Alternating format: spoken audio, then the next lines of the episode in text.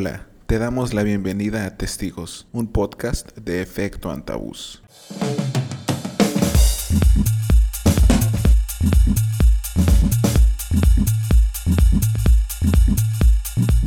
Hola, ¿qué tal? Bienvenidas todas las personas que nos están escuchando una vez más. Estamos en Testigos para hablar hoy sobre Weird Fiction. Tenemos a Carlos Quinto y a Ulises, que también nos acompaña hoy. Bienvenidos, Uli, Carlos. Hola, ¿qué tal? Es un gusto estar aquí de nuevo, pues grabando un, un programa más sobre un tema bien chido que nos interesa bastante, ¿no? Que es, como bien dice yo, la weird fiction, a falta de un mejor término en español, que eso igual ya te lo vamos a discutir. Hola Jesús, hola Ulises, eh, gracias de nuevo por la invitación a, a ser testigo. Y bueno, primero, como hemos anunciado, ya vamos a platicar un poco sobre Weird Fiction. Y creo que para entrar en materia lo más importante es como establecer una definición. Cabe aclarar que no es una definición única y tampoco es como inamovible, puede estar a debate, pero creo que con base en lo que hemos leído en estos días para informarnos y poder hablar un poco sobre Weird Fiction, coincidimos que este tipo de literatura tiene ciertas características y sigue ciertas líneas. Uli, ¿qué puedes decirnos como para iniciar con la definición de la Weird Fiction? Bueno, en realidad es un término inglés, ¿no? Como, sabemos, pero que en el español no tiene una definición clara, ¿no? A grandes rasgos, la weird fiction engloba esos géneros literarios que, pues por cuestiones diversas, son considerados como literatura barata literatura con poco contenido artístico, llámense ciencia ficción, fantástico, de horror y de otro tipo de pues de temáticas que bueno, es en, académicamente hablando en términos académicos, hasta hace poco tiempo ha habido una revalorización de este tipo de, de literatura, no en especial la ciencia ficción y lo fantástico que en los círculos académicos han tenido un gran auge. Y bueno, gracias al trabajo de excelentes escritores y escritoras mayormente latinoamericanos ha tenido un revivir en la literatura, ¿no? Pienso, por ejemplo, en autores autoras cercanas a nosotros como Mariana Enríquez, ¿no? que si bien no se dedica únicamente a este tipo de literatura, sí aborda temáticas que se pueden considerar del weird fiction. ¿no? A falta de un término más adecuado, en ocasiones nos referiremos a ella, nos referiremos aquí como la literatura de lo extraño, aunque no es un término muy ambiguo porque como tal weird no significa literalmente extraño, pero no le hace justicia a todo el significado que engloba, ¿no? Para resumir es esta, esta ambigua definición que nos vamos a estar aventando constantemente a lo largo de este programa, se puede decir que la weird fiction se ocupa de temáticas, eh, entre comillas, de lo extraño, lo macabro, el horror, la ciencia ficción, bueno, temáticas que consideramos como de película de serie B, ¿no? A lo mejor un, este, científico loco, eh, revivir cadáveres por medio de la electricidad y otros medios que Curiosamente es la temática de una novela muy famosa que es Frankenstein, ¿no? que también podría ser incluso un antecedente a esta corriente literaria. Y bueno, ya más adelante iremos abordando otras obras que también se podrían englobar en ello e iremos expandiendo la definición, ¿no? ya con la intervención de los compañeros aquí conmigo, pero de verdad que es un término que es mejor, yo digo, al menos en estos casos, seguir manteniendo el término en inglés, ¿no? Porque traducirlo yo creo que quita mucha fuerza a lo que de verdad significa este tipo de literatura. Creo que dijiste dos cosas con las que podríamos entrar un poco a debate, ¿no? Primero, lo del reconocimiento académico de estos géneros que ahora se conocen como de la imaginación o especulativos, ¿no? Quizá lo que mencionas, por ejemplo, con autoras como Mariana Enríquez, ahora sí hay como cierto reconocimiento, pero me parece a mí que se ha mirado como a un hermanito, ¿no? Una hermanita fea de la literatura, al menos en la academia. Eso no quiere decir que no haya escritoras y escritores o textos de grandísima calidad dentro de estos géneros, ¿no? Y también mm, me parece que por ciencia ficción nos referimos más bien como al lado científico, ¿no? Sí, más que como al, al hecho de revivir monstruos, que es ahí donde rosa ya directamente con, con, la weird fiction, por ejemplo, ¿no? Carlos, no sé si quieres decirnos algo. Bastante de acuerdo en lo que comenta Ulises y lo que acabas de comentar igual, Coyoc. Y creo que sí es como que el, es el hermanito más eh, subversivo, digamos, de la, de la literatura eh, especulativa. Bueno, creo que toda literatura es un poco especulativa, pero más sobre lo fantástico, sobre el horror, sobre el terror, es como que la forma de narrar un poco más alejada de la realidad, pero que, que siempre propone, ¿no? Sobre todo porque generalmente la, cuando decimos literatura weird o weird siempre hay ese término de Lovecraft, no asociarlo, pero eh, Lovecraft sí, eh, bueno, es como una pieza importante, pero mm, es el, lo weird siempre más es mucho más amplio. Eh, siempre es un poco más, tiene esa característica que es, angustioso, ¿no? Pero sí, definitivamente de acuerdo que es como que la literatura un poco más, más subversiva, digamos. Y que claro, yo considero que la definición de Lovecraft también es como una base de la que se puede partir, ¿no? Donde menciona los elementos, como ya había dicho Ulises, del horror o ese tipo de cosas, y Lovecraft aboga a cómo es el sentimiento, la emoción que está presente desde el nacimiento hasta el final, ¿no? Y también creo que, como platicábamos previo a la grabación, este hecho de que el término se originó en un contexto y ahora nosotros, con todo lo que hemos leído y cómo se ha ido adaptando esta forma de narrar, con el paso del tiempo también tenemos una interpretación diferente, ¿no? Y de nuevo vuelve y juega, no es como que la interpretación de Lovecraft no sea válida, sino que ahora podemos añadirle más cosas ¿no? esa, a esa interpretación, además de otros tipos de narrar, como podría ser la televisión, ¿no? Como creo que una vez leíamos un poco sobre como True Detective, esta serie de HBO, podría ser incluso considerada como weird. Sí, por supuesto. Y bueno, retomando el tema de Lovecraft, yo creo que uno de los méritos de este autor, además de dejarnos una mitología contemporánea de, pues de, dioses, ¿no? Más allá de, del espacio y de tiempo, también fue como que uno de los más empeñados teóricos en la literatura del horror, ¿no? En su ensayo, eh, El horror sobrenatural en la literatura, si no me equivoco, se titula. Eh, bueno, a mí me sirvió como una guía maravillosa para adentrarme en otros textos que fueron influencia suya pero también se desprenden características que no encontramos en Lovecraft, ¿no? Yo gracias a él he conocido pues autores que por alguna u otra razón desgraciadamente no han sido traducidos al, español, ¿no? Y ahí bueno, también entra el esfuerzo de las editoriales eh, que buscan precisamente difundir este tipo de literatura y que lo hacen muy bien, ¿no?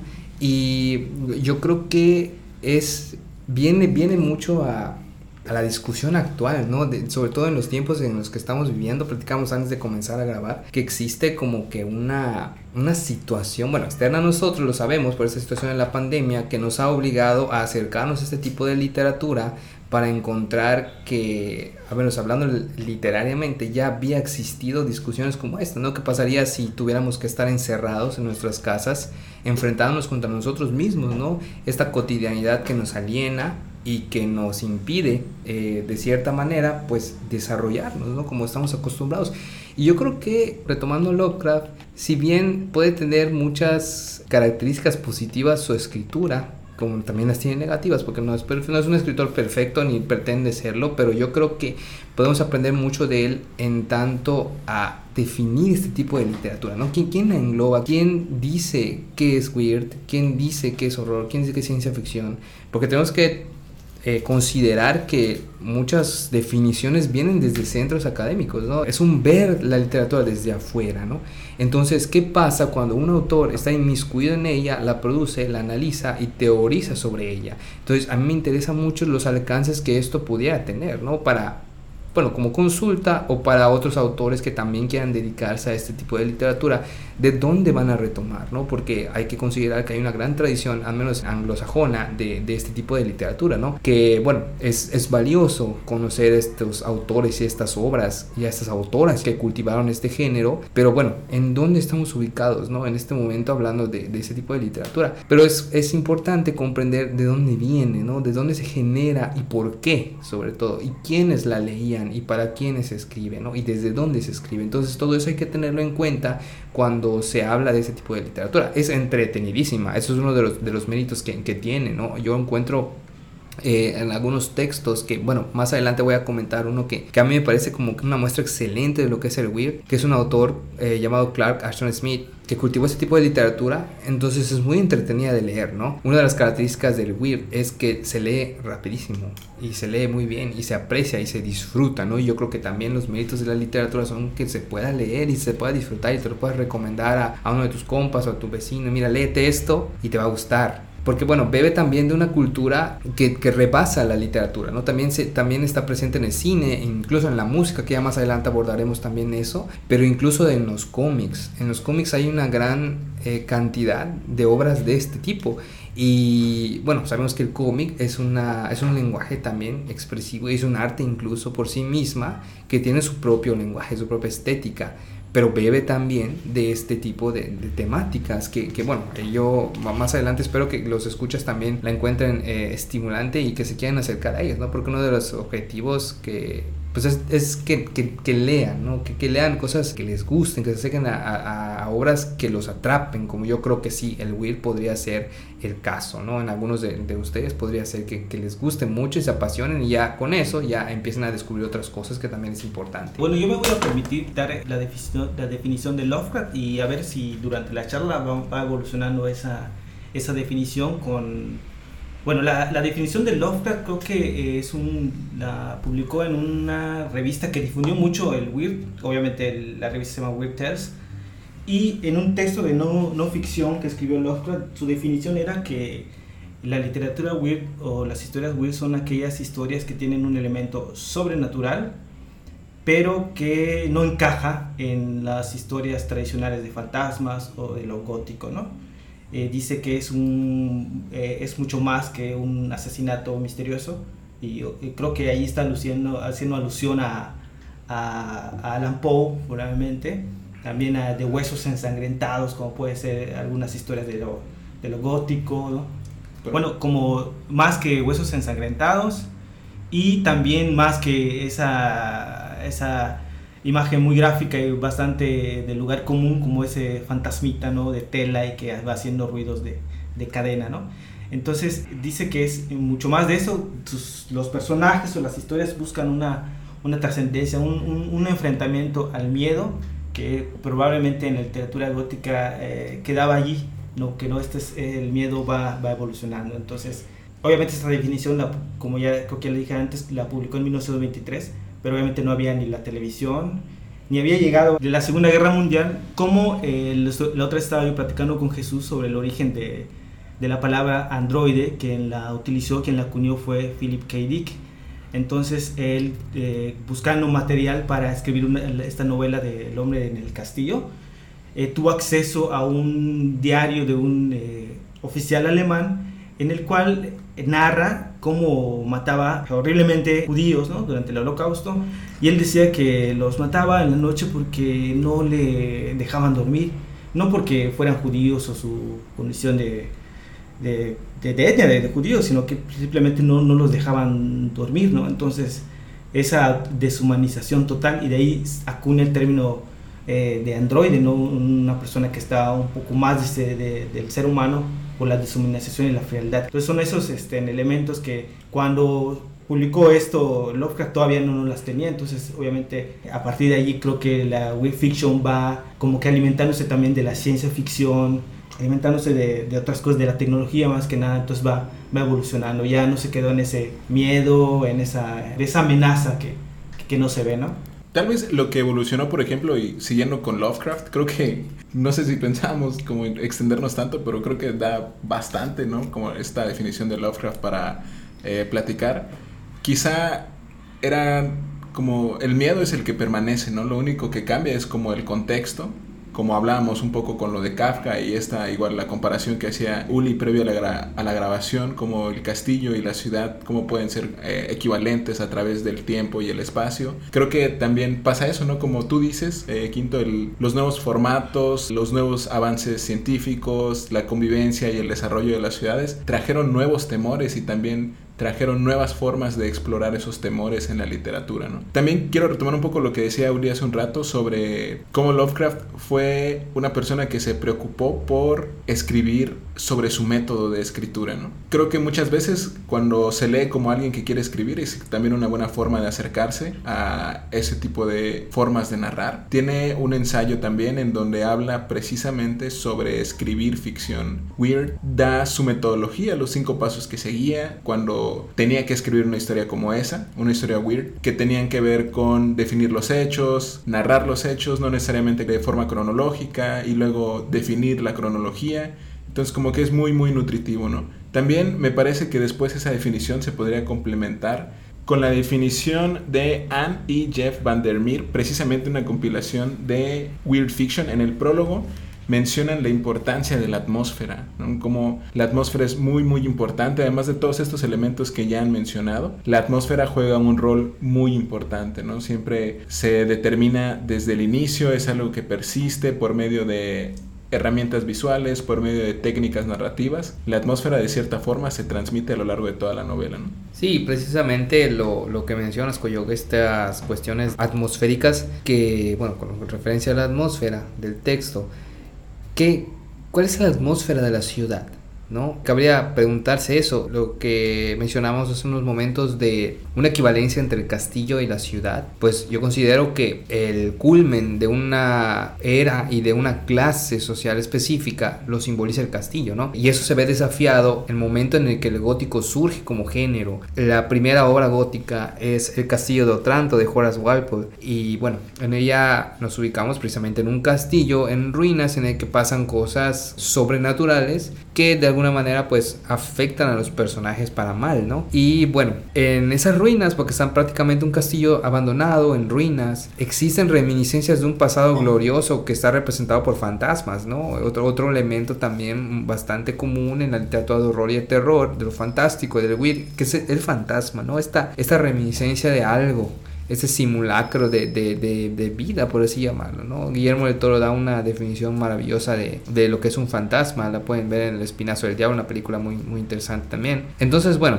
si el castillo y esta clase aristocrática generaron un imaginario en el que en sus ruinas habían vestigios y espectros de un pasado que ya no es, sucede lo mismo que en la ciudad. Esta idea que tenemos del progreso y de la mejora, como la tenemos concebida, puede ser un poco engañosa porque existe el mito, incluso esos términos, por ejemplo, de ciudad global y etcétera, etcétera, que, bueno, hacen creer a uno que es el lugar ideal para vivir. Y esto genera también, pues, mitos propios. Pienso, por ejemplo, en las leyendas urbanas, que son pues precisamente eso, historias que se van pasando de boca en boca, como en antaño lo eran pues otros tipos de mitos y bueno, ahora tienen que ver con cosas que a nosotros nos asustan, ¿no? Por ejemplo, eh, no sé, un conductor fantasma que recorre las calles de noche, eh, que te invita a subir a su auto para llevarte al, ahora sí que al más allá, o la aparición de personajes en lugares específicos de una ciudad en las que sucedió algo, algún hecho terrible. Aquí en Mérida, por ejemplo, existen las placas en las esquinas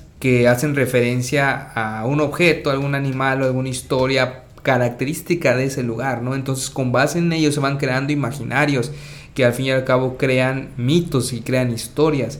Que bueno, cada quien le va agregando eh, cosas, ahora sí que de su cosecha, y cambian la historia, ¿no? Esta plasticidad de la historia también es importante porque es un recurso que nos impide tener la certeza de algo no estamos seguros de lo que estamos contando, ¿no? Y bueno, el narrador de un texto perteneciente al Weird qué tan confiable puede ser en lo que nos está diciendo, ¿no? Como sucede con los narradores y con los personajes de la literatura fantástica, qué tanto yo puedo confiar en lo que me está diciendo este personaje, en lo que cree ver o en lo que cree sentir. Entonces eso ya se vuelve como que en una literatura de la especulación, como bien decía Quinto, ¿no? Entonces el Weird se ocupa de estas temáticas y de esos nuevos mitos. Y bueno, hay un, este, hay un autor, lo mejor dicho un cuento, ahorita no recuerdo el nombre, luego se los voy a poner, que habla sobre esta cuestión de qué tan solos estamos en la ciudad, ¿no? Porque en el, en el cuento sucede que una muchacha está siendo agredida y no hay nadie que le ayude, ¿no? A pesar de los gritos y todo esto, no hay nadie que intervenga para evitarlo. Entonces eso es un miedo muy propio de nuestra era, ¿no? En esta época en la que todo está virtualizado y en el que hemos abierto nuestra intimidad al mundo, ¿qué tanto estamos a merced de lo que nos pueda suceder, aún con tantos ojos viéndonos las 24 horas del día, ¿no? Entonces eso es eso es muy importante porque muchos autores van a retomar esas temáticas mucho antes de que sean realidades. Son como que miedos inherentes a nosotros, como que los tenemos dentro y universales incluso, porque ahorita estamos viendo las, las, consecuencias de esas dinámicas, pero eso es algo que siempre ha existido, ¿no? Ese temor. Y bueno, la literatura weird se ocupa y refleja muy bien este tipo de, de terrores en, los textos que produce. Por más descabellados que nos puedan parecer las anécdotas que nos están contando, las historias, siempre hay un elemento humano eh, como debe de ser un buen texto, porque si no tiene un, fenómeno humano, una problemática humana, pues pasa desapercibido y no trasciende, ¿no? Pero por más descabellado que pudiera parecer este acontecimiento, está como que la duda de que sea o no sea posible. Y ahora que hiciste unos comentarios, unas reflexiones sobre cómo el miedo podría tener una representación en estos tiempos, se me viene a, ahorita eh, a la cabeza algo de, de, de, Kafka y cómo esta obra de la metamorfosis, obviamente nosotros le estamos haciendo una lectura de 80, quizá 80 años desde que se publicó, Ahorita ahora lo podríamos entender como una literatura de lo, de lo fantástico, ¿no? Donde un personaje amanece y está convertido en una cucaracha y bueno, ahí. Pero ¿cuál fue la conceptualización o cómo lo asimilaron o qué reflexiones tuvieron eh, las personas que pudieron leer eh, eh, en ese momento esa, esa novela de, de Kafka? Y creo que, bueno, mi, mi opinión o sobre esa novela es que es como que un miedo hacia cierta, podría ser un, modelo económico, un tipo de, orden normativo como puede ser el, capitalismo y su forma de, del trabajo, su forma de la producción, su forma del consumismo, ¿no? Entonces este personaje de, Kafka está totalmente angustiado por llegar a su trabajo, ¿no? Y, y bueno, eh, sobre eso creo que Kafka creo que tuvo también un aporte para, digamos, eh, ampliar más el, el, término weird o que evolucione. Creo que ahí, por ejemplo, entramos en otras dinámicas, como ustedes ya han mencionado, sobre la deshumanización, sobre cómo a final de cuentas es más importante el sistema en el que se está inmerso que la experiencia propia, que la experiencia humana, ¿no? Como precisamente en el caso de la metamorfosis, la cotidianidad no se ve afectada más que cuando se sale de la habitación, ¿no? Cuando eh, Gregor Samsa en su nueva forma de insecto sale de la habitación es cuando se trastorna todo, cuando alguien entra a su, a su cuarto, pero podemos ver que no hay un gran cambio, ¿no? A diferencia de eh, la literatura fantástica, en la que cuando se presenta este elemento fantástico precisamente es cuando ocurre el gran cambio, ¿no? Y podemos ver que en el Weird tenemos este elemento, pero continúa, la narrativa continúa como tal. Podemos retomar lo que mencionábamos antes sobre cómo la academia en cierta forma ha menospreciado esta forma de escritura y estos géneros de la imaginación. Siempre ha habido como una gran presencia, ¿no? Así como podemos mencionar a Lovecraft y también podemos mencionar a Kafka Platicábamos un poco sobre Guadalupe Dueñas, también tenemos a James Tiptree Jr. o Ali Sheldon, más bien la persona de Ali Sheldon y el seudónimo de James Tiptree Jr. Y tenemos a otras tantas personas más y en diferentes latitudes, como también podemos mencionar a Mario Lebrero en Uruguay con sus textos que son precisamente eso, ¿no? Sumamente rarísimos, novelas en las que una persona llega a una ciudad y pues la novela se llama La ciudad, ¿no? Y básicamente la persona nunca conoce los límites de la ciudad, que son difusos, pero parece ser sumamente pequeño, los personajes son misteriosos, siempre hay como este, esta atmósfera de incertidumbre, ¿no? Del miedo del qué podría pasar si el personaje sale de donde no debería hacerlo. Uli, ¿qué nos puedes decir, por ejemplo, de lo que has leído?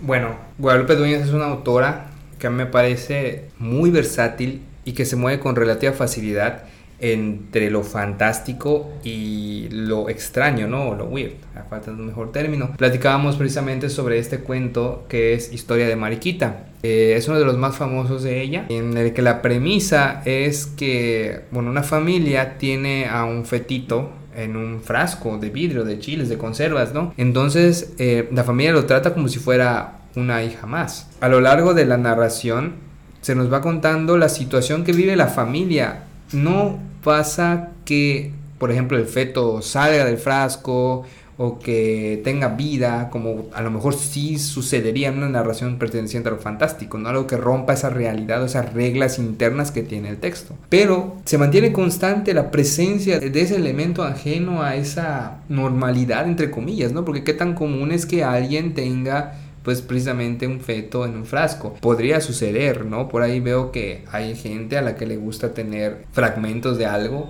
llevarlos con ellos, ¿no? Por ejemplo, se hace joyería con los dientes de leche de los niños. Muy respetable, ¿no? Pero a mí me parece algo, pues, que, no, no, me, no se me hace algo cercano, ¿no? No soy familiarizado con ello, nunca lo he visto de primera mano, Pero el caso de Dueñas es muy interesante porque además de que creo que es una de, los pocos, de las pocas autoras y autores mexicanos que, cultivaban este género eh, con tal maestría y que de repente dijo ya no voy a seguir escribiendo, de hecho su última antología dijo se titulaba Antes del Silencio y ya no volví a escribir nada más. Historia de Mariquita no es el único cuento con una temática weird, tiene otros. Se me viene a la mente uno que se llama Guía en la Muerte, en el que aborda la temática de las momias, ¿no? Como atracción turística, que yo entiendo que a la autora le parecía algo bastante repulsivo estas cuestiones de observar cadáveres. leer a Dueñas es, todo, es todo una experiencia, yo se lo recomiendo mucho, acérquense a ella, ¿no? Y bueno, en cuanto a otros autores, Clark Ashton Smith es el que a mí me parece una de las muestras más claras de lo que es la literatura weird, que escribió dos eh, antologías de cuentos, una se titula Sotik, el último continente, y otro es Hiperbórea, ¿no? Se ubican en un pasado ficticio postapocalíptico en el que la humanidad tenía una regresión a lo primitivo y a la magia, pero es una magia mezclada con ciencia, como una especie de edad media futura, ¿no? Y bueno, ocurren otras cosas en sus narraciones, ¿no? Hay cuentos sobre piratas, hay cuentos sobre tierras perdidas, sobre magia, sobre el Mad Doctor, ¿no? Este científico loco. Y bueno, está ahí presente en la narrativa de Clark Ashton Smith, ¿no? Para tener como que una ojeada rápida al Weird es importante acercarse a Clark Ashton Smith, ¿no? Incluso a Robert D. Howard, al, creador de, de Kona del Bárbaro, que a, lo mejor muchos de los escuchas y las escuchas lo conocen. Bueno, él comenzó en textos y luego se trasladó al cómic y de ahí su popularidad empezó muy relacionada con estas cuestiones del pulp, ¿no? Con esta literatura pulp de espada y brujería también, ¿no? Entonces, bueno, en cuanto a autores que cultiven el weird, tenemos a la muestra excelente que es Clark Ashton Smith y una más cercana que es Guadalupe Dueñas, que de verdad es una escritora maravillosa, que en poco espacio, estamos hablando de textos de dos, tres cuartillas, puede crear atmósferas, como bien mencionaba Cuyo, que nos, nos extrañan, ¿no? Porque había que preguntarnos, ¿qué es para nosotros lo extraño? Vamos a suponer que yo estoy en mi casa y encuentro que eh, tengo no sé, que pongo, digamos, un paraguas en un lugar y al día siguiente me aparece en otro, vivo solo, yo no lo moví. Entonces, ese acontecimiento a mí me extrañaría porque es algo que yo no he hecho. Entonces, una situación aparentemente tan mundana y tan insignificante como eso, ya nos ubica en el contexto de la literatura weird. Eso es lo que causa la literatura weird. Ese extrañamiento, ese choque, ese yo no hice esto, ¿quién lo hizo? ¿Quién está acá? ¿Quién más vive conmigo? Tengo un inquilino secreto, un inquilino que no conozco. Entonces todas esas inquietudes que se van construyendo en torno a esas cuestiones son propias del weird y las podemos encontrar en la, en la cuentística de Guadalupe Dueñas. Y bueno, eh, me imagino que, que, que, que ubican a, Lovecraft bastante bien, porque precisamente es otro de los exponentes maravillosos de este tipo de literatura. Debo ser honesto que tanta literatura no, no, no he leído mucho, pero platicando con ustedes que me, que me han compartido ciertas lecturas, y luego de analizar eh, el, concepto, la definición que da Lovecraft, pasa que, que a veces sin saber la definición de Weird y, todo eso. A veces eh, como lectores nos topamos con ciertas lecturas que en su momento nos parecen eh, raro, extraño. Y ahorita que hablaban de que, ahora que hace un ratito dijiste, Ulises, sobre qué que es, que es el miedo, es el terror, ¿no? Y también es cultural, ¿no? O sea, dependiendo de la cultura se, se representa los miedos, ¿no? A Guadalupe Dueñas igual eh, me lo topé en, en, un libro, creo que el primero que, que publicó, que se llama eh, la, la, noche tiene un árbol y esta me lo, me lo encontré en un lugar así medio weird aquí en Mérida que es una librería que es Casatino creo que Cyberpunk 2077 exacto. Entonces pues en ese lugar tiene mucho que no voy no pero siempre me acuerdo de este de este señor que está a la entrada, que es así como... Como un androide, ¿no? Sí, como el, el, cyborg, el cyborg mayor, ¿no? Así, el, el, el jefe de, de, la, del pelotón cyborg, ¿no? Entonces, eh, allí me, me, me, encontré este eh, cuento de Guadalupe Dueñas que me lo encontré creo que por 20 o 30 pesos. Y después de terminar de leerlo me quedé así con que, wow. ¿Y esto cuándo lo escribió, no? Y resulta que lo publicó en 1957. Y recuerdo muy bien ese cuento que menciona Ulises, el cuento de Mariquita y es realmente extraño y raro que una familia esté andando en cada mudanza con, un, con, con este feto, ¿no? Y, y, sobre todo el papá cada determinado tiempo le va cambiando el, el, el líquido, ¿no? Y que esta, la, la narradora, eh, que es una hermana de Mariquita, eh, dice que a lo mejor es aguardiente con, con sosa cáustica lo que le echa, ¿no? Entonces, es, es, hay una parte en que, en que el papá muere, ¿no? Y, ¿qué hacemos? Le pregunto a los personajes, ¿qué hacemos con esto, no? Y los vecinos o las visitas dicen qué cosa más extraña, ¿no? Sobre todo. Y al final eh, hay una figura que a mí, le estoy haciendo spoiler, ¿no? Pero es muy bueno el cuento, este, cuando el papá pues ya muere y ya nadie le, le da el líquido al feto, ¿no? Y como esa imagen preciosa que el feto se va como encogiendo, como que se sienta esperando el líquido, ¿no? Y al final ese feto pues lo abandonan en un lugar, ¿no? Y como eh, estar viviendo con esta cosa extraña y luego que la dejas, todavía sigue allí, como que la presencia nunca se va. Creo que es un tema muy interesante este, el de los fetos. Yo justamente recuerdo un texto que leí hace poco que viene en Cuando las muñecas aprendieron a bailar polka, que es un libro de Marilinda Guerrero que se puede encontrar en línea. Y ella tiene un cuento que se llama Pedacito de Mazapán. Incluso el título con un diminutivo que también muchas veces se habla de eso desde la academia, ¿no? Creo que para bien o para mal aquí habemos dos personas que estudiamos en la universidad, en la UADI, y una que estudió para ser escritor, ¿no, Quinto? Sí, en, en, en, en esto medio weird que se llamó la Escuela de Escritores de Yucatán, que, que ya no existe. Y fíjate que quiero contar algo que fue como una cosa bien extraña porque todos íbamos a lo- los compañeros de la Escuela de Escritores, pero todo era como que tan, eh, como algo, como una niebla, toda la administración, los maestros iban, no iban. Ajá. Muy café, entonces a veces un compañero eh, jugábamos ¿no? a decir, oye, ¿y no te da cosa de que un día vengas y, no, y preguntes, oye, la escuela de escritores, no, nunca existió, aquí no hay nada, ¿no? Porque de verdad, igual estaba en una, en la ex, creo que donde fue... Es penitenciaría, ¿no? No, Ex, no, ¿no? a un costado de la, de la ex penitenciaría y enfrente del zoológico. Donde es Bellas Artes, ¿no? Ajá, bueno, Bellas Artes todavía continúa, pero es la parte de atrás. Entonces la casa, la parte de enfrente creo que, según nos contaba este, la, la directora, creo que fue un, un- una clínica mental. Cementerio. Sí, algo así en su tiempo, ¿no? Pero este Cierto. Regresamos, ¿no? no, muy bien, que además sí es cierto, ¿no? Que está comprobado cómo esos eran los límites de la ciudad y por eso tenemos ahí la expenitenciaría, el zoológico, o sea, todo este tipo de cosas. Pero bueno, retomando un poco el texto de Marilinda Guerrero, es una dinámica un poco similar donde una persona, una mujer, tiene un aborto, pero convive con el feto, con ese pedacito de mazapán al que le llama ella así, ¿no? Entonces el título choca completamente con lo que pasa dentro del texto y la persona, la narradora, está atravesando por una ruptura, precisamente la relación con la persona con la que había engendrado al pedacito de mazapán.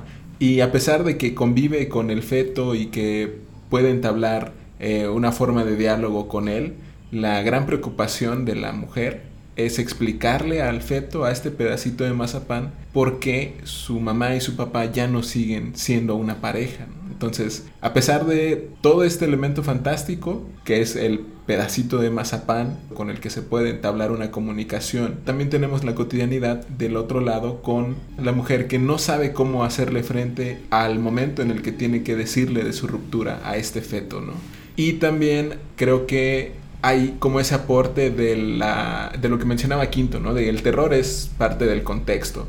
Precisamente en ese libro ella tiene otro cuento que se llama La Matina, donde el personaje, hay una especie de personaje mitológico que es el abuelo, y la Matina es la prótesis de una de las tías de la narradora que se había muerto y se quedan con la prótesis, y la narradora, que es una niña, establece una relación con la prótesis, también hay una forma en la que se comunican, y la Matina es la que le dice un día que abra una caja donde se encuentra varias notas del abuelo, ¿no? La, la bitácora del abuelo que había trabajado para el ejército en Guatemala durante épocas muy oscuras. Creo que eso es como suficiente para dar a entender de qué se trataba, ¿no? Entonces, de nuevo, este elemento fantástico con el que se convive en la cotidianidad y también cómo se hace frente a este personaje con el que se vivía todos los días, que era el abuelo, ¿no? Y cómo se convive incluso después de su recuerdo. Desde la experiencia personal de lectura, igual mm, se me viene ahorita una, un cuento de Ambrose Bierce, que igual creo que tienen ciertos, haciendo memoria y analizando un poco con, con las definiciones de Weir,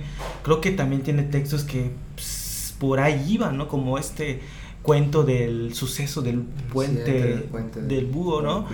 Y qué cuentazo, ¿no? De un tipo que lo, lo van a ahorcar. Y, y cómo eh, la, la- la narración es muy eh, como que una sola dirección, pero hay un momento en que hay una ruptura de la realidad. No sé si esto como algo muy angustioso, ¿no? En que empieza a caer y empieza a este tipo a divagar de que se va, se, se rompe la cuerda, se va por el río y, y como que se salva, ¿no? No muere, ¿no? Pero al final creo que me quedó la sensación de que todo eso era nada más una proyección de su, de su miedo, de su angustia, ¿no? Y además es muy breve. Bueno, Bierce es, es un maravilloso escritor, ¿no? Y tiene varios cuentos que incluso me parece que como que antecedentes a, la mitología Lovecraftiana, ¿no? Pienso, por ejemplo, en Un habitante de Carcosa, que Koyoga hace un momento mencionó True Detective, esa serie maravillosa de HBO, que, bueno, Carcosa es... Salvo la segunda temporada. Sí, No, a nadie le gusta. a nadie le gusta. No, la primera está muy chida. Sí, creo que tiene algo que ver este Colin Farrell, De, ¿no? de mi parte, definitivamente Colin Farrell es mi gran prejuicio. Sí, no existe, no existe la segunda temporada de True Detective, solo la primera y la tercera más o menos. En el universo de Testigos Podcast solo hay dos temporadas Sí. de True Detective. La primera y la tercera, nada más. Bueno, eh, precisamente Carcosa es una ciudad ficticia y de este tipo de, de- de lugares que desafían las leyes de la física y la materia, ¿no? Como también le gustaba mucho a Lovecraft, que es un cuento muy corto de, de Bierce. Bueno, entonces en torno a Carcosa, a la, a la figura mitológica de ese lugar, se han construido muchos otros textos, ¿no? Y se ha revisitado Carcosa. Y esto es algo que también me, me agrada mucho de la literatura weird, que conforman universos expandidos, ¿no?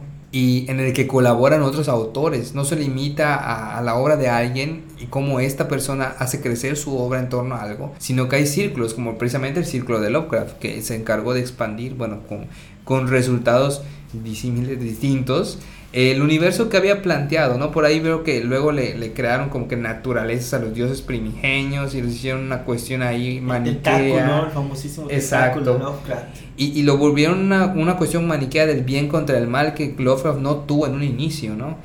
Pero bueno, esas son cuestiones que, que, se van alimentando, ¿no? Van a alimentar una mitología tan rica como es la de Lovecraft. Por supuesto que iba a generar otro tipo de, de, obras, ¿no? En torno a ella. Y bueno, Bierce en realidad tuvo una, una vida bastante weird. No se sabe de él desde que cruzó la frontera. Eh, muchos dicen que para enlistarse con Pancho Villa, otros dicen que para entrevistar a Pancho Villa. Una cuestión que aborda a Carlos Fuentes, si no me equivoco, en Gringo Viejo. La desaparición de, de, de Bierce. Lo que también ha alimentado estas cuestiones de sobrenatural en su obra, ¿no? Y mencionaban por acá que esta escuela de escritores que está cerca de lo que antaño eran los límites de la ciudad, esas cuestiones de, fronteras, de límites, de umbrales, también son propias del Weir, ¿no? Bueno, la ciudad ha crecido de tal manera que se ha comido esos límites. Incluso los arcos que encontramos en el centro de Mérida también delimitaban la ciudad, ¿no? Después de eso, ¿qué había? Esas tierras ignotas de, como en los mapas antiguos decían, aquí hay dragones, ¿no? Porque no sabemos qué hay después de este punto. Bueno, las hemos ido asimilando porque el crecimiento urbano de Mérida se da sin ton ni son, sin objetivo, sin otro, como un tumor cancerígeno que solamente busca expandirse, ¿no? Lo mismo ha pasado con Mérida. Entonces, esos espacios que antaño eran límites, antaño eran otredades, otros lugares, ahorita están en nuestro día a día, ¿no? Pero bueno, a lo que voy con esto es que incluso en esos lugares existen esos imaginarios. Yo recuerdo que cuando fui profesor, mis alumnos organizaron unas jornadas literarias precisamente en la, en la expenitenciaría, ¿no? Entonces yo me acercaba a hablar con los trabajadores de ahí y me contaban un montón de cosas que seguían sucediendo allá, ¿no? Como ruidos de cadenas, lamentos y todo este rollo que, que uno asocia con lugares que tuvieron pues una existencia trágica, ¿no? Que incluso yo me atrevo a pensar que pues hay una construcción tan antigua pues no sé, a lo mejor eh, guarda ondas de sonido, yo qué sé, ¿no? Pero ahí están presentes como testimonio precisamente de un pasado que de vez en cuando se manifiestan de cierta manera. Y sea cierto o no esto, pues no importa, porque el, efecto y el objetivo lo cumplen, ¿no? Crear un imaginario y seguir alimentándolo y seguir expandiéndose y seguir abarcando otros medios. Que bueno, sería muy interesante que algún escritor se ocupe de precisamente de, estas recreaciones y de estos mitos urbanos que existen en Mérida y en otras ciudades y que lo reflejen en su literatura, ¿no? Precisamente en la literatura wit, porque hay mucho material para explotar en ese aspecto. Bueno, Uli, y ahorita que, que mencionas sobre Mérida y todo eso, igual eh, el origen de su nombre, ¿no? Ahorita cuando dicen Mérida, la ciudad blanca, hasta a mí me parece weird, ¿no? Weird hacer un constructo, tratar de hacer una una construcción de ese pasado que de verdad sí fue creado para, para hacer cierta división, ¿no? Pero es bastante weird que en algún tiempo fue la ciudad blanca y todavía me parece más weird que todavía se le siga diciendo así, ¿no? Entonces, igual hay este, como que hubo barrios divididos, ¿no? Barrios de, de los turcos, barrios de, de, descendencia española, al barrio de indio y todo eso. Entonces tiene como que su parte weird también, como en toda ciudad colonial, podemos ver todavía los vestigios de las iglesias para españoles y las iglesias para indios dentro del centro de Mérida, ¿no? O sea, podemos ver cómo es una demarcación territorial y en estos tiempos quedan un poco perdidos entre los edificios que rodean estas iglesias. Pero me imagino que en su momento, donde cuando no existían estas torres dentro del centro de Mérida, bueno, pequeñas torres, los hoteles, por ejemplo, o el abarrotamiento con tantos coches y tantas personas, pues era mucho más imponente ver una iglesia, pues digamos, como con muchísimo empeño, ¿no? Y el contraste pues a donde entraban los indios, ¿no? Y precisamente las puertas que mencionaba Uli, pues eran eso, ¿no? La, la demarcación y fuera de eso, pues no eras meridano, ¿no? Y también pensábamos un poco ya dando como un brinco en el tiempo en Mariana Enríquez llegó como a nuestra conversación por diferentes temas, ¿no? Creo que es muy importante mencionarla en lo que tiene que ver con los procesos editoriales, cómo Mariana Enríquez está influyendo en ellos, porque como habíamos dicho, eh, se ha considerado como esta persona extraña de la familia a la weird fiction, a los géneros especulativos, y los espacios han sido limitados.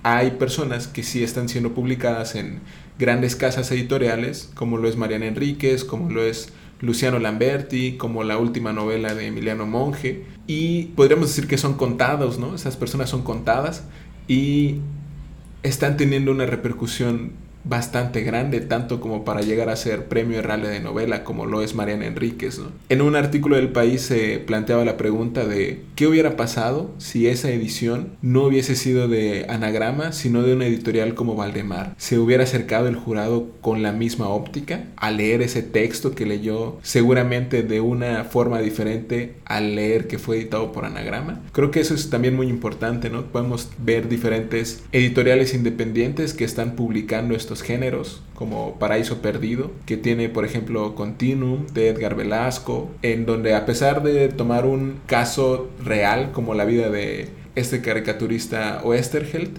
también la novela tiene otros elementos en donde el universo del narrador convive con los de sus creaciones y tienen algunos otros textos más sobre ciencia ficción o almadía como Ansibles perfiladores y otras máquinas de ingenio de Andrea Chapela o recientemente Exhalación de Ted Chiang, Sexto Piso, que quizá estos ya tienen que ver más con la ciencia ficción, ¿no? Pero en cierta forma podemos ver cómo desde estas editoriales ha habido una respuesta, ¿no? Los espacios han estado ahí, pero no son tan accesibles como sería accesible comprar un libro de Penguin, un libro de anagrama o algo por el estilo, ¿no? Sí, claro. Y bueno, el Weird proviene de una larga tradición de las revistas publicaciones pulp, ¿no? Que son estas revistillas, bueno, eh, a lo mejor están familiarizados o han visto, les gusta leer de ratos el libro vaquero o alguna otra de esas publicaciones de puestos de periódico que todavía existen en algunas, en algunas ciudades y todavía se leen.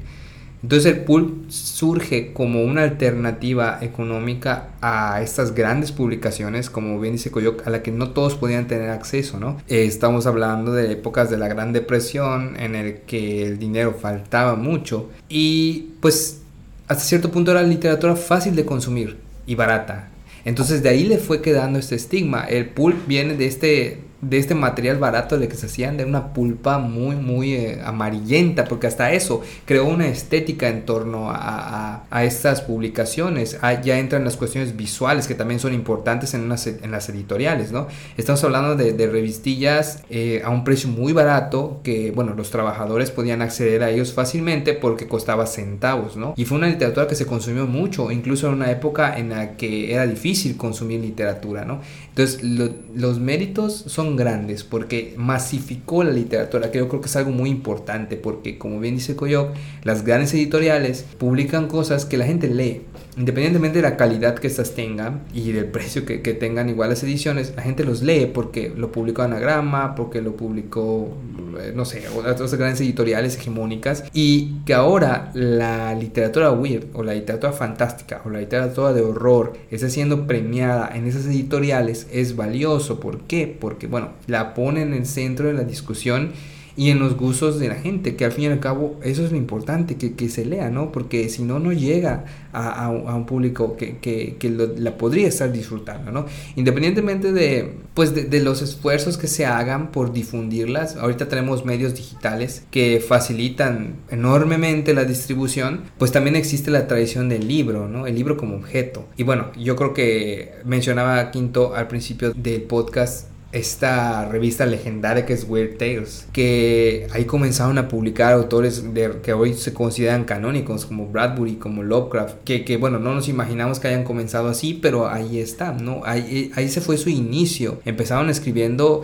literatura pulp, que bueno, ahorita ya Bradbury es un, es un escritor maravilloso que también tiene cuentos, sobre todo en sus primeras etapas, que son puramente pertenecientes a la literatura de lo extraño, la literatura weird, ¿no? Hablamos de, de, un niño que, bueno, una mujer que piensa que su hijo recién nacido que matarla. Entonces son, son esas temáticas que aborda Bradbury en sus cuentos. Y bueno, eh, ahorita lo conocemos por ser autor de Fahrenheit 451, que es una novela maravillosa igual. Pero comenzaron así, ¿no? Entonces, ¿cuántos escritores también están comenzando y escritoras están comenzando actualmente escribiendo ese tipo de cosas, publicando donde pueden, pero que a lo mejor en el futuro van a ser eh, importantes y van a repercutir en lo que se escriba más adelante. A mí me emociona mucho acercarme a, la obra de autores y autoras nuevos que están proponiendo cosas que antes no habían o que a lo mejor no tuvieron espacio para difundirse.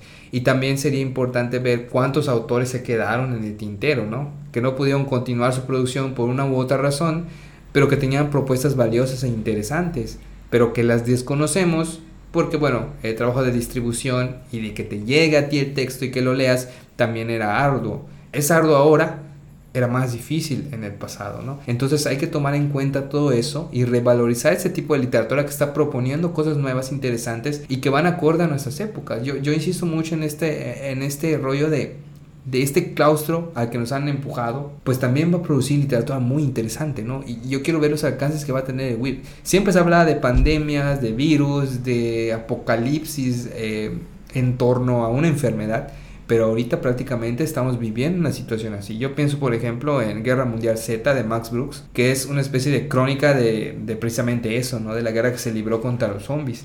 Entonces se me hace una obra escalofriantemente vigente en nuestros días y a lo mejor más adelante se va a escribir algo similar a la situación que estamos pasando. Bueno, ya como para ir cerrando, habíamos pensado en formular otro vínculo, ¿no? Que tiene que ver con lo weird y con la música. Platicábamos un poco con Quinto sobre esta agrupación. Mientras estábamos preparando este podcast en el sentido de, de, de, que íbamos a hablar y todo eso, ¿no? Pues hubo como una lluvia de ideas y muchas este, conexiones que, que tira esto de lo weird porque pues es como un tentáculo, ¿no? Que, jala para todo. Entonces le comentaba a Coyo que también en la, en la, música, en el cine también, podría haber eso de lo weird. Entonces yo le dije que si habían escuchado a, si topaban a esta música, vamos a llamarla así, argentina, que se llama Juana Molina, que también, eh, su, bueno, su perfil o su biografía es bastante weird, porque ella es, ella es actriz y tenía un programa que se llama Juana y sus hermanas, en el cual representaba varios personajes, y es totalmente lo, lo opuesto, o no tiene absolutamente nada que ver con lo que hace con su música, incluso ella dejó la actuación, para dedicarse totalmente a la música y hace un tipo de música que se llama folk electrónico. Entonces eh, los sonidos que mezcla, los, los, sintetizadores, incluso los efectos de la guitarra, creo que no, no, no, no es una música o ritmos eh, convencionales. ¿no? Entonces al escuchar esta música eh, dije, esto suena weird. Y cuando lo escuché, inmediatamente me remitió a esta narrativa de, de Mario Lebrero, en especial la novela que se llama Cacería de Conejos, que es una novela contada en estampas, que no son capítulos, no, obviamente no son capítulos largos, pero todo parece suceder en, un, en un, como en un campo, como un bosque, y hay personajes que van saliendo como que saltando. Y eh, en especial de, de, Juana Molina me llamó la atención de una canción que se llama Eras, que viene en el álbum WIT 21, creo que es su cuarto trabajo. Creo que la canción en sí no funciona sin el video y el video es la historia de una, una de un personaje, una mujer. Tiene ojos, pero donde, donde tenemos la nariz y la boca tiene unos ojos y la cara es azul. Entonces esta, este es como medio gótico porque todo sucede en, un, en, en una casa, en una mansión y van ciertos personajes, eh, otros, otros personajes y ahí están. Entonces ella como que siempre los está mirando desde el segundo piso o a escondidas. Y también ella eh, tiene como que cierta facultad para preparar ciertos tónicos y les da a beber. Y hay una parte del video en que va bajando una escalera con una tijera y todo parece indicar que los va a matar, ¿no? Pero simplemente les corta los botones de las camisas con los cuales empiezan a armar muñequitos, ¿no? Entonces, eh, creo que yo digo que hay una cierta conexión por eh, la estética, por la forma en que está construido el, los personajes o, las descripciones. No sé, Jesús, ¿tú tienes algo que puedas relacionar entre esto comentando? Creo que ahora que lo dices, pienso en el video de Just de Radiohead, que además es una canción, bueno, salió en el álbum en The Dance en 1995. Todavía esta transición grunge, ¿no? Primero, comenzando por el género, The Dance de Radiohead sigue teniendo ciertas influencias del grunge, pero también ya aspiraba a incluir otro tipo de géneros u otro tipo de instrumentos que no habían incluido en su trabajo anterior. Entonces como que se salía un poco de la norma, ¿no? Comenzando por ahí. Y en el video, pues para quien no lo conozca, básicamente están tocando ellos en un departamento y el video está completamente subtitulado y lo único que no se subtitula es lo que dice un personaje que está tirado en el piso y simplemente está tirado en medio de la calle y la gente pasa y lo salta o lo pisa o simplemente lo ignora y él se queda ahí hasta que alguien se detiene y le pregunta si está bien y dice algo y al final de cuentas todas las personas escuchan lo que quería decir y terminan en un estado como él, ¿no? O sea, como de completa desesperanza, tirados en el piso y la banda cantando. Esas son las únicas palabras del video que no están subtituladas, ¿no? También pensaba un poco en la prosopopeya o la humanización y volviendo un poco a Uruguay, recordé a Horacio Quiroga, ¿no? Que tiene estos géneros que son como weird también, o bueno, estos textos que podrían ser como weird, precisamente por la inclusión de este elemento que podría parecer fantástico, como en el almohadón de plumas, o también la, la humanización. Y pensaba un poco en King Gizzard and the Lizard Wizard, que tiene una canción que se llama Rattlesnake, donde básicamente toda la canción está narrada desde la perspectiva de una serpiente de cascabel que está a punto de matar a alguien. Y además asimilando a la serpiente de cascabel como una figura malvada que se define a sí misma como la sirviente del diablo, por ejemplo, ¿no? Es parte un, verso de la canción. Eh, entonces, como este tipo de situaciones, además con, de nueva cuenta con el género de King Gizzard, que es un poco como eh, psicodelia, pero con nuevos sonidos también, ¿no? Como algo adaptado. Tenían entonces dos bateristas, digamos como gran versatilidad, además de que son unos buenos músicos, ¿no? Entonces yo creo que también por ahí podemos ver un poco esta relación, ¿no? Y no quiero decir que los hayan leído, ¿no? Que, que por ejemplo King Gizzard haya leído a Quiroga, es una posibilidad, pero pues básicamente es eso, ¿no? No sé si tienen algo más que agregar. Sí, bueno, nada más uh, ya para finalizar, eso que acabas de mencionar, pues yo creo, especular sobre quién ha leído a quién. Eh, eh, a mí se me hace algo bien interesante porque pues la influencia está ahí, ¿no? Incluso hay autores que leen a otros que nadie conoce y aún así les han influenciado mucho, ¿no? A mí me gusta mucho una plática que, que da Mariana Enríquez, está en YouTube, la pueden consultar, creo que la da en Flaxo, si no me equivoco, una, una institución de Sudamérica, en la que ella menciona a un autor eh, que no hemos mencionado aquí, pero yo creo que sí viene a colación con el tema, que es John Apide Lindquist, es sueco, y bueno, eh, esas comparaciones odiosas que, que, que los medios les, les, gustan utilizar, ¿no? Como lo llaman el King, el Stephen King eh, sueco, ¿no? No me parece. Qué horror.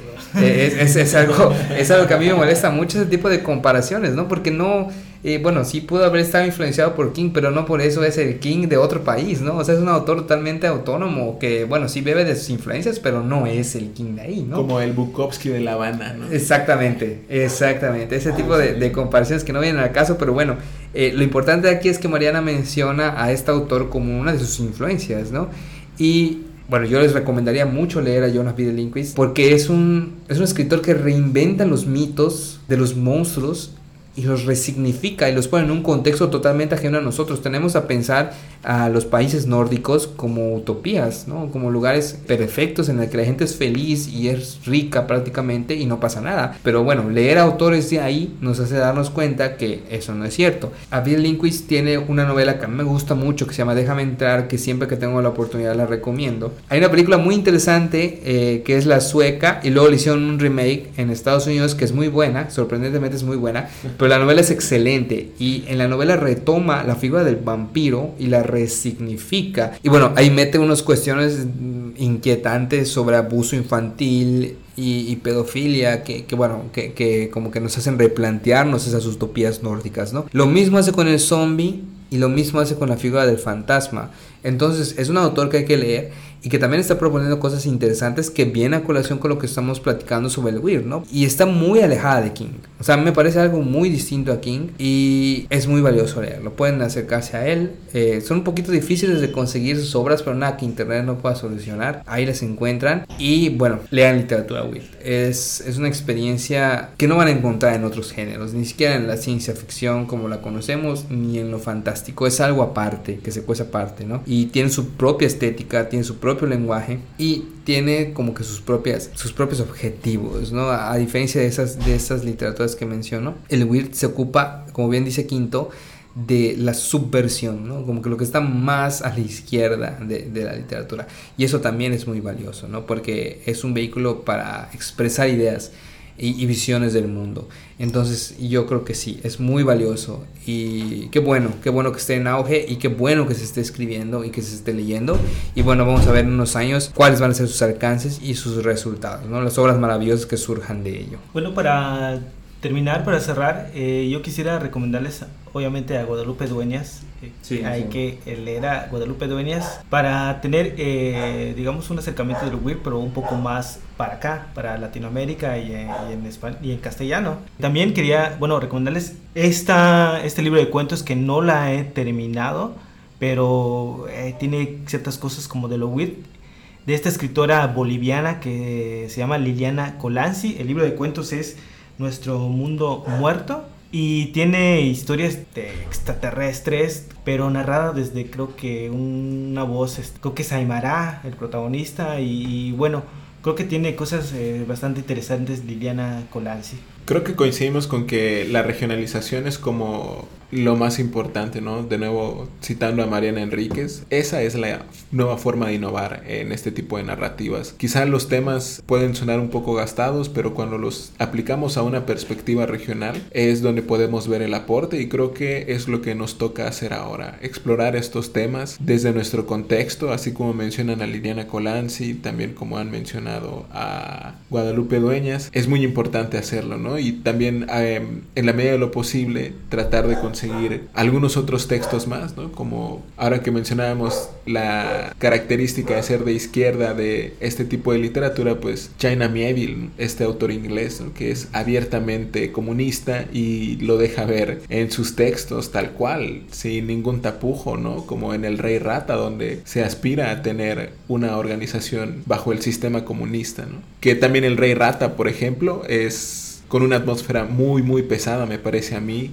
lo que se narra y la forma en la que se narra, sobre todo relacionado también con los géneros musicales, es como sumamente pesado. La música tiene además una gran influencia. Creo que esa es, sería mi recomendación y es todo. Muchas gracias, eh, Ulises, Carlos. Sí, muchas gracias por, por acompañarnos en esta emisión. Y bueno, les reitero mi invitación a leer literatura pulp. Acérquense a esos géneros. Eh, de verdad no se van a arrepentir y van a encontrar cosas muy interesantes. Eh, Jesús Ulises, gracias por la invitación y pues les invito a leer literatura weird y bueno, hasta pronto. Hasta luego.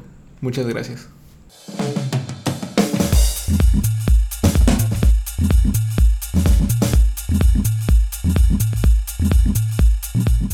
No te olvides de seguirnos en nuestras redes sociales.